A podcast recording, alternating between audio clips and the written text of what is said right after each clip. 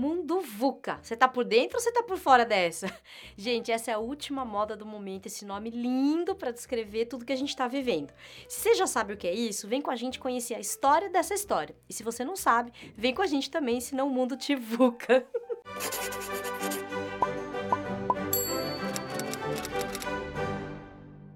Vou começar avisando que isso aqui é mais uma série. É, se você tá acompanhando a gente no canal, sabe que a gente gosta de se aprofundar nos assuntos.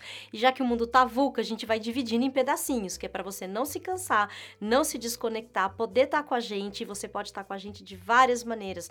Assiste aqui no canal, assiste no Facebook, pode ser pelo IGTV. Também tem podcast no Spotify, no Stitch, no SoundCloud, na Apple. Bom, VUCA é uma designação de cenário, de guerra no caso. É um termo que começou a ser usado pela pelas Forças Armadas norte-americanas no final da Guerra Fria e hoje vem sendo cada vez mais tomada pelos teóricos da administração para descrever o cenário atual e os desafios do século XXI. Você já deve ter ouvido outros nomes para esse momento: a sociedade pós-industrial, pós-moderna, ultramoderna, 4.0. Mas é o VUCA que está ganhando um pouco a corrida, por quê? Porque ele é um acrônimo, palavras em inglês, para essas, essas palavras, ó. V de volátil, é, U de uncertain em inglês, que é com U, que é o incerto, né? C de complexo e A de ambíguo. Quer dizer, o que descreve o cenário de hoje são esses quatro adjetivos nada reconfortantes. Ei, beleza de mundo, hein, gente? Volátil, uncertain, complexo, ambíguo. Tá fácil não, né? Tá fácil não esse negócio. E aí ainda vem com esse papo, você vê, essa história que veio do cenário de guerra. É, aí que tá. Aí acho que é por isso, sabe? Que vai dando esse sufocamento, essas inseguranças, vai dando essa, essa medeira aí na gente, né? Acho que é um pouco por aí. Pois é, o mundo tá volátil, incerto, complexo e ambíguo. E pior, estão querendo que você sinta medo dele. Então vamos combinar? Apesar de volátil, incerto, complexo e ambíguo, tô adorando falar isso. A gente vai combinar que não, a gente não vai sentir medo. Vamos combinar que, primeiro, nós vamos compreender de onde veio essa história. Segundo, vamos compreender o que, que significa para nossa vida. E terceiro, a gente vai buscar os nossos recursos, a nossa inteligência para lidar com as nossas relações, cuidar delas e cuidar do nosso futuro. Então, nesse episódio, a gente vai passar por esse ponto número um de compreender a história. A história mostra que sempre que surge um novo sistema técnico, surge uma nova forma de organização da sociedade. E se VUCA é uma nova forma de organização da sociedade, quais foram os sistemas técnicos que surgiram que impactaram para a gente chegar até aqui? A mudança que aconteceu foi um hiperdesenvolvimento de dois sistemas técnicos que já existiam e o acerramento de uma lógica de desenvolvimento da tecnologia. O primeiro sistema técnico que a gente está falando abarca todo o complexo da indústria da informação. O segundo sistema técnico diz respeito aos avanços da informática e a lógica que a gente está se referindo é a dromologia. Então vamos olhar mais de perto esses três fatores que convergiram para a gente chegar aqui. O desenvolvimento das técnicas de informação chegou antes mesmo da indústria da informação. Assim como hoje, quando surge uma nova tecnologia, ela é primeiro utilizada pelos militares, só depois ela chega para a indústria civil. Então foi a mesma coisa com a indústria da informação. E foi isso que aconteceu na Revolução Francesa. Sim, pessoal, a gente vai de novo lá para lá, para a Revolução Francesa, para falar da indústria da informação. Se não fosse por conta de uma nova técnica da informação que tinha sido apresentada para a Assembleia Legislativa Francesa alguns meses antes pelo físico Claude Chappe, talvez a revolução não tivesse tido o sucesso que ela teve. Essa nova técnica era o telégrafo óptico, que, como ele mesmo diz, foi a melhor resposta aos que pensam que a França é grande demais para se constituir numa república. O telégrafo reduz as distâncias e reúne, de certa forma, uma imensa população em um único ponto. Então, era uma técnica adequada para, segundo Claude, estabelecer uma correspondência tal que o corpo legislativo pudesse fazer valer suas ordens nas fronteiras e receber a resposta no decorrer de uma única sessão. Ha! Então anota aí, agora que os caras podem se falar, país inteiro, sem ninguém no meio, dá para se articular, dá para depor o rei. Poderosa essa tecnologia, gente, é bem poderosa.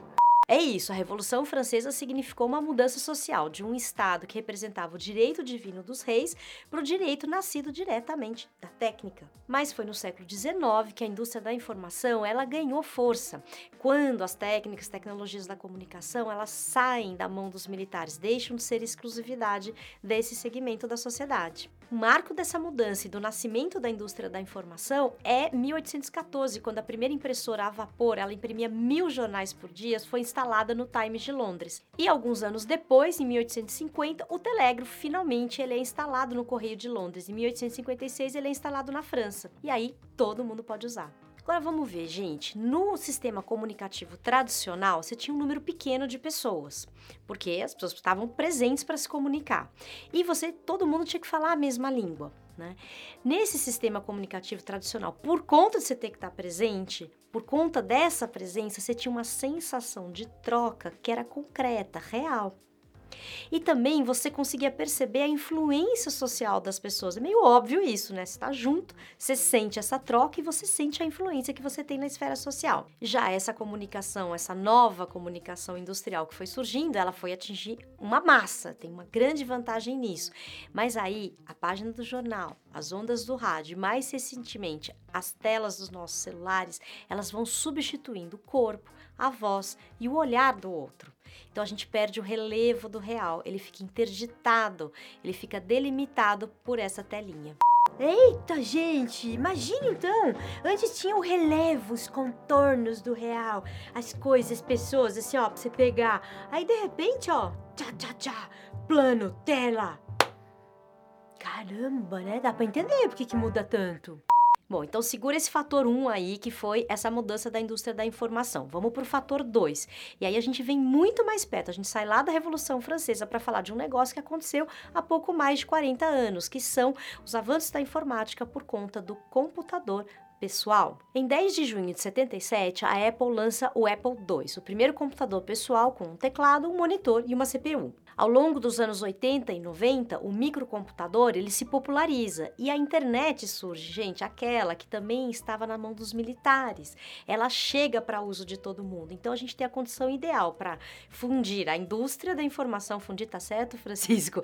para juntar o que aconteceu na indústria da informação com o que vai acontecer com essa revolução do computador pessoal. E essa fusão por si só já seria suficiente, já tem condição suficiente para o mundo ficar VUCA. Mas tem um terceiro fator que torna tudo mais mais vertiginoso, a dromologia. Dromo o quê? Dromologia vem do grego dromos, que quer dizer corrida. É o mesmo radical que a gente tem em velódromo, autódromo, hipódromo, né? Dromologia é a lógica da corrida. Quem pesquisou essa história foi o filósofo francês Paul Virilio, que faleceu ano passado. Ele foi descobrindo que essa aceleração midiática, informacional, estava criando um autoengendramento, uma nova sociedade que autocria a sua realidade. Ou seja, todo o complexo informacional que a gente tem hoje, seja através da conectividade móvel, seja através da internet de alta velocidade ou das transmissões ao vivo, teria a capacidade de ritmar uma modificação constante das aparências. O que, que é isso? Cada um pode contar a sua versão da realidade. Então é óbvio, a gente vai chegar no mundo VUCA, volátil, inseto, complexo e ambíguo. Ele dizia que o mundo atual ia transformar o valor da informação que deixa de ser a grande mercadoria que foi no século XX e vai substituir pela velocidade, pela instantaneidade. Quer dizer, o mundo atual troca a informação de qualidade pela informação rápida. Então surge uma coisa que ele chamava de poluição informacional. Quer dizer, se a velocidade vale mais do que o conteúdo, o que, que importa o conteúdo? Sabe o que é isso? Gente, as fake news, a pós-verdade. Ele já tinha previsto lá em 94, mas não tinha nome esse negócio que confunde a gente e que gera uma sensação de instabilidade e de insensibilidade nas relações. Com tanta informação chegando o tempo todo, a aparência do real também se transforma o tempo todo. Isso muda as bases do nosso entendimento sobre o mundo. Se antes a gente esperava uma reação X diante de uma determinada ação, hoje a gente não tem mais a segurança de que as nossas ações vão resultar nessa nesse resultado X, nem mesmo Y ou Z. Quer dizer, a lei de causa e efeito não vale mais. E o futuro é um grande risco que é gerado a partir das possibilidades do que pode acontecer e o que pode acontecer é atualizado o tempo todo. Esse jeito de funcionar vai fazendo o mundo VUCA parecer tão estranho também, porque ele vai inventando a própria história.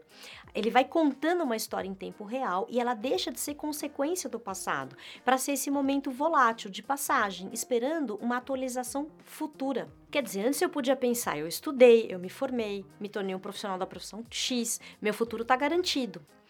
Hoje eu estudei, eu me formei e o meu futuro não está garantido. Eu nem sei como vai ser o futuro. Então, o futuro é uma ameaça. Então, o presente virou uma constante, uma permanente gestão de riscos, seja pessoal, seja profissionalmente. E para piorar, né, essa falta de segurança no futuro, essa atualização constante, acentua a perda da memória, a perda do que já foi, a perda daquilo que a gente conhecia.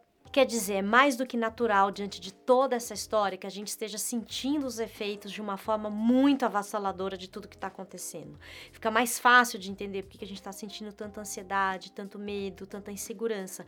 Aliás, a gente quer saber como é que está seu mundo interno, como você está se sentindo diante desse mundo. A gente queria que você escrevesse aqui nos comentários para a gente poder conversar. Porque diante desse mundo VUCA, a gente perde os nossos recursos internos, a gente vai para um estado de preocupação que nos paralisa e não deixa a gente enxergar as possibilidades de existência, de criação de novas realidades que esse mundo também traz. E dá para enxergar essas novas possibilidades? Dá, mas como a gente acredita que mesmo no mundo VUCA, os tempos orgânicos, a temporalidade tradicional vai continuar existindo, a gente vai falar disso no nosso tempo, sexta-feira que vem, aqui no canal. Não fique bravo, não fique bravo que isso continua só sexta-feira que vem, porque um dos segredos para a gente lidar com tudo isso são esses tempos orgânicos e essa temporalidade tradicional. Então curta a sua semana e a gente se vê menos VUCA sexta-feira que vem. Gente, mas olha, eu só fico pensando como é que o Sivuca tá no meio dessa história toda, né? Porque o cara já nasceu assim, né? Esse mundo VUCA. Ai, não deu, gente. Vuca pra lá, Vuca pra lá. Eu só pensei no Sivuca. Se você gostou desse vídeo, curta, comente, compartilhe. Não se esqueça de inscrever no nosso canal, isso é fundamental para o nosso trabalho. A gente agradece muito e se vê sexta que vem. Até lá!